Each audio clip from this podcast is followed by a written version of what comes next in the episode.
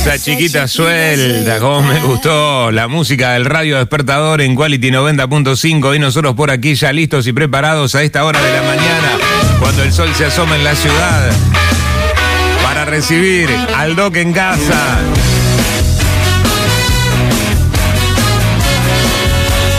Qué placer tenerte en el aire. Hola Doc, Gustavo Matio con nosotros, veterinario, ¿cómo estás? Buenos días, negro, ¿cómo estás? Buenos días a vos, a toda tu audiencia. Muy bien, muy bien. Con mate nosotros, ¿vos? Con mate acá, escuchándolos, con la quality de fondo. Qué grande. mañanas. Como siempre, como siempre. Bueno, además de ser el veterinario estrella de Blondie, eh, un enorme amigo, alguien muy querido para nosotros. Y hoy, viste, se nos ocurrió ya empezar a traerte un poco más seguido a la radio, eh, Gustavo, porque viste que la gente pregunta qué hacer con el perrito y vemos tanta gente dando vueltas justificando con el perro la salida en cuarentena. Bueno, algunos tips necesarios para este tiempo. Bien, eh, sí, la gente por el perro últimamente hace cualquier locura, se lo ve en la calle, eh, no toma conciencia de la situación en que estamos viviendo. Eh, así que más o menos armé acá unos, unos cuatro tips cortitos para que la gente tenga en cuenta que en la casa también podés eh, ejercitar a tu perro, podés hacerlo eh, jugar, disminuir su estrés, así que mm, tenemos un par de, de tips acá para comentarles. Porque, porque es importante también saber que como uno necesita caminar de vez en cuando, viste que cuando vivís en un departamento, en un lugar chico, no tenés un patio, una bici fija o lo que fuere, es como que ya el cuerpito necesita mover. Al perrito le pasa un poco parecido, hay que decir la verdad que también muy quieto, ¿no? Tal cual, tal cual. Claro. Eh, no podemos negar que hay perritos eh, que se han acostumbrado a, a hacer sus necesidades, por así decirlo, afuera y eso está perfecto. Claro. Bajamos, lo hacemos orinar, lo hacemos defecar, siempre con bolsa, Ujú. eh, para andar juntándolo de la calle y, y arriba de nuevo. Y arriba de nuevo. Eh, Gustavo, vamos con algunos tips y tenemos algunas preguntas que están llegando al web de la radio. Dale, genial. Eh, para arrancar, ¿qué trabajos podemos hacer en casa? Algo fácil que va a cansarlo tanto físicamente como mentalmente el perro. Sir- sirve Eh, para los lo- chicos también, para las mamás. Para todos, para, todos. ¿viste? Para tu marido que te tiene cansada. Así, escuchá que te agarrás perro, chico y marido y le haces hacer todo lo que diga el doctor. Perfecto. Eh, hacer trabajitos de olfato. ¿eh? Ajá. ¿De, qué, ¿De qué se trata esto?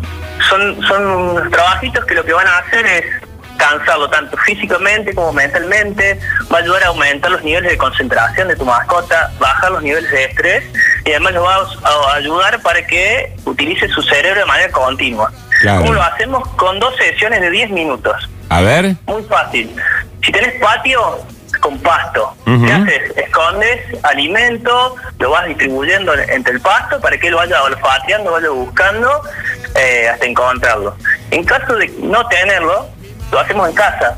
¿Qué utilizamos? Una alfombra, eh, abajo un trapo de piso, Claro. eh, abajo una colcha.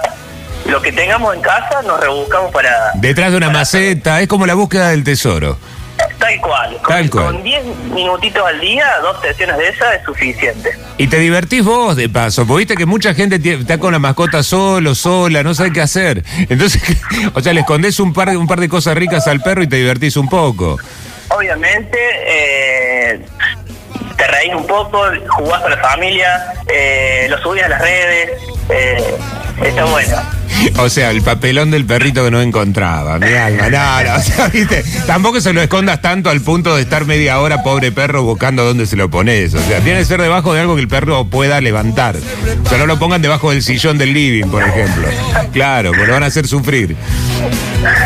Perfecto, perfecto. ¿Qué más, Eh, Gustavo?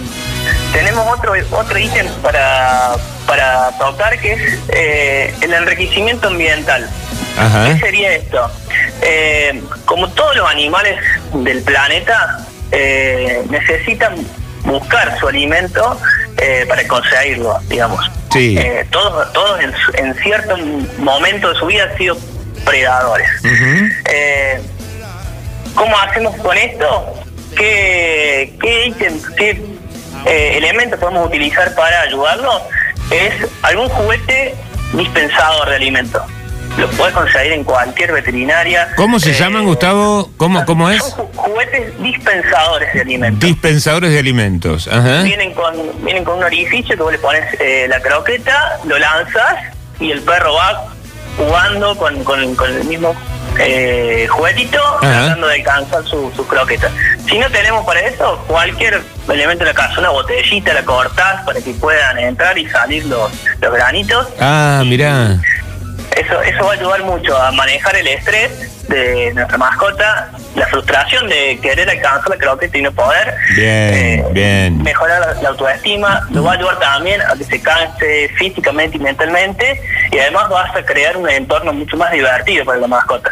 Claro, porque de repente si no le tirás el plato y el perro se las arregla solo, está esperando la hora de, de- de comer, pero ahí es como que se las va arreglando también, ¿no? Tal, tal cual, Sí, tal cual. sí, eso está bien bueno. Sí, sí, porque incluso cuando la gente labura muchas horas, porque esto en algún momento ojalá pase, mucha gente se pasa mucha hora fuera de la casa y, y el perro queda solo. Y viste que por ahí eh, te quedaste dos horas más, pues saliste del laburo, te fuiste a otro lado y con la preocupación de que el perro no come. El dispenser está bárbaro.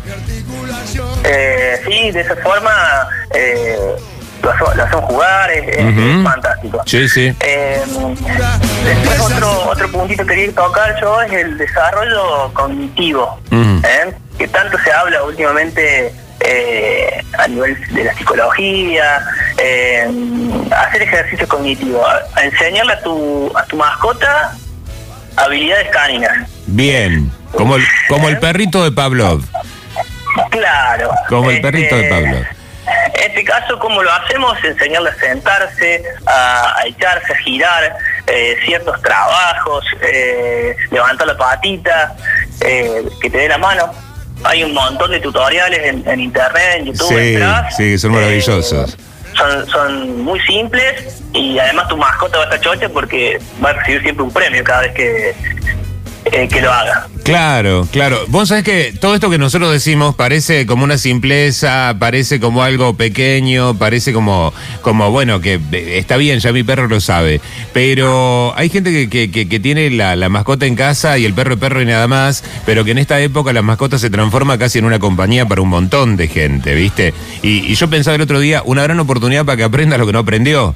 Porque ahora si tenés un tiempo extra, se lo podés dedicar, ¿no? Cosa que antes quizá no. El perro va al balcón, va al patio, entra, sale, pero poco amor ahí. Y a veces, qué sé yo, enseñarle que haga alguna cosita como para, para, para, para que eh, sea parte, eh, no es poca cosa. O sea, uno dice, ah, ah, mira, no sabía dar la patita, me da la patita. Parece una, una, una tontera, pero bueno, es un rato destinado a- al amor.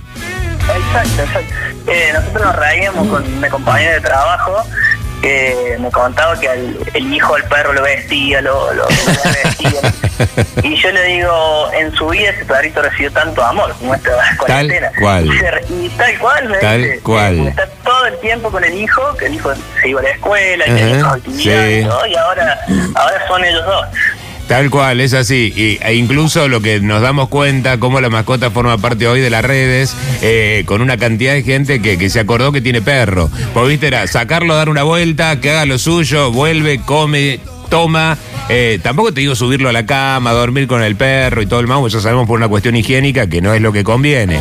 Pero sí destinarle ese tiempo. Gustavo, tenemos un par de preguntas por aquí. Una pregunta que nos manda Miguel. Eh, se enteraron ustedes que el coronavirus atacó a una tigresa. Eh, quería preguntarle al doctor si eh, el coronavirus afecta a los perros.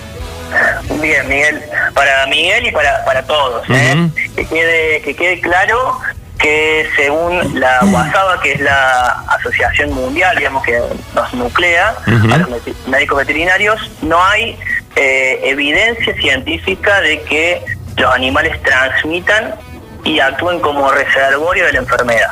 Si bien se ha aislado el COVID-19 en esta tigresa, como había sucedido anteriormente con un perro en Hong Kong, como un gato en Bélgica, eh, no tiene la capacidad de replicar el virus en las mascotas. Ajá. A ellos los afectan otro tipo de coronavirus eh, que no nos afecten a nosotros, por suerte, por Bien, ahora. Menos mal. Bueno, no es poca cosa, porque también está ligado con la pregunta de Vivi, eh, que decía, pregunta para el doctor, por favor. Eh, a ver, ¿se sacan a pasear los perros eh, mm, los días de cuarentena, bueno, los días que se trabaja, limpiado, le, le- limpiado las patitas cuando sale? Bueno, acaba, acaba de decir que no son transmisores, pero igual está bueno, Gustavo, ¿no? Cuando vuelven del- de, la calle, limpiarle patitas, pegarle como una sacudita al perro, aunque sea con algo húmedo, pero, pero limpiarlo un poco está bueno. Eh, sí, tal cual. Eh, ¿Con qué podemos hacer eh, ese, ese trabajito de la limpieza? Simple, alcohol 70%, eh, le humedecemos con un algodoncito, una gajita, todo lo que Sí. son los pulpejos, las patitas, y suficiente. Bien, Eh, bien, muy bien. Porque el virus lo que lo que busca son lugares calientes y húmedos. Eh, así que bien entre medio de las patitas lo limpiamos. Como nosotros, como nosotros cuando nos lavamos las manos, algo así sería. Exacto, tal Perfecto. cual. Eh, que la gente no tenga miedo de acariciar el perro, el gato, porque el virus necesita de eso, de humedad y superficies porosas. Eh, no sobrevive en superficies lisas, digamos, eh, y secas, como debe ser el pelo. Claro, no ahí va. Ahí va, bien, bien, bien el dato. Buenísimo. Bueno, yo quisiera que, por ejemplo, Blondie aprenda a barrer, a meter ropa en el lavarropa, pero me parece que es mucho pedir, Gustavo. Ya me parece que pedirle demasiado.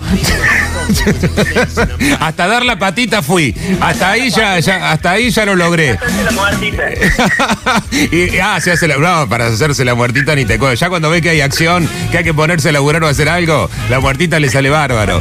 Eh, qué bueno, porque la verdad, vos es que yo venía eh, con, con- con el pulverizador 70-30 y, y trataba no de tirárselo encima, sino de ponerlo sobre un paño y pasarlo. No porque la saque, sino porque cuando viene del balcón, por ahí, viste, uno ya va eh, enseñándole en estos días que no va a salir y que tenga un lugar circunscripto como para, para lo primero y lo segundo. Entonces, cuando entra del balcón, tratar de pasarle el paño. Eso se puede, no le hace mal, digamos. Perfecto, no, al Ajá, contrario. bárbaro. Buenísimo. Y una buena, y una buena cepillada, porque ya los perros que no tienen peluquería son un cachivache a esta altura, pero son más lindos que nunca. Cachivaches y todos. ¿Cómo se llama, cómo se llama tu negrita? que es tan linda? Eh, machito, se llama Pampa. Ah, Pampa el macho. Yo por el nombre, viste, lo, lo, lo, lo- ligué con Pampita. ¿Viste? Confunde, confunde, Bueno, un abrazo grande a Pampa, a ese negro tan lindo. Un abrazo grandote para vos, Gustavo. Hablando en el balcón. no, si lo escuchaba de fondo. Viste, quería salir por la radio el tipo. Un abrazo grandote, Gustavo, gracias. Y nos encontramos seguramente la semana que viene. Ya está todo colgado en arroba el radio despertador. Hay veterinaria a domicilio y el doctor Gustavo se llega a donde lo llames. Una maravilla. Te mando un abrazo, Gustavo. Un abrazo grande, negro, eh, y estaremos en contacto, ¿eh? Claro que sí, siempre. Nos escribimos. Un beso grandote. Gracias, abrazo. Chao. Gustavo Matio, el doctor en casa, en el radio despertador 8 de la mañana. Con 28 minutos.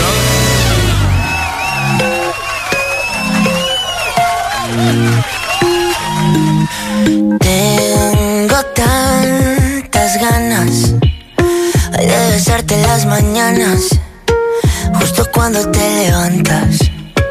Te amo. Pero tengo miedo, tengo miedo que busques a alguien